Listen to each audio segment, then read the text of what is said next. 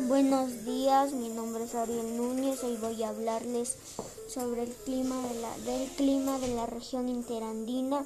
Un grado seco se ubican en las tierras más bajas de las ollas interandinas como valles de Patate, Chota y Macará. Ahí hay insuficiente de lluvias. Otro clima es el temperado semihúmedo. Este clima se encuentra en los valles interandinos. Se halla a 2.000 metros de altura. Las ciudades que presentan este clima son Ibarra, Paute y Loja.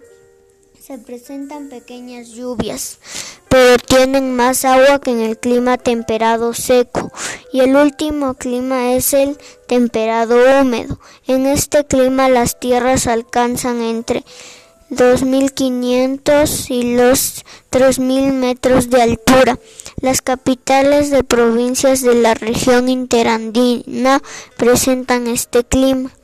En este clima llueve con más frecuencia. Gracias.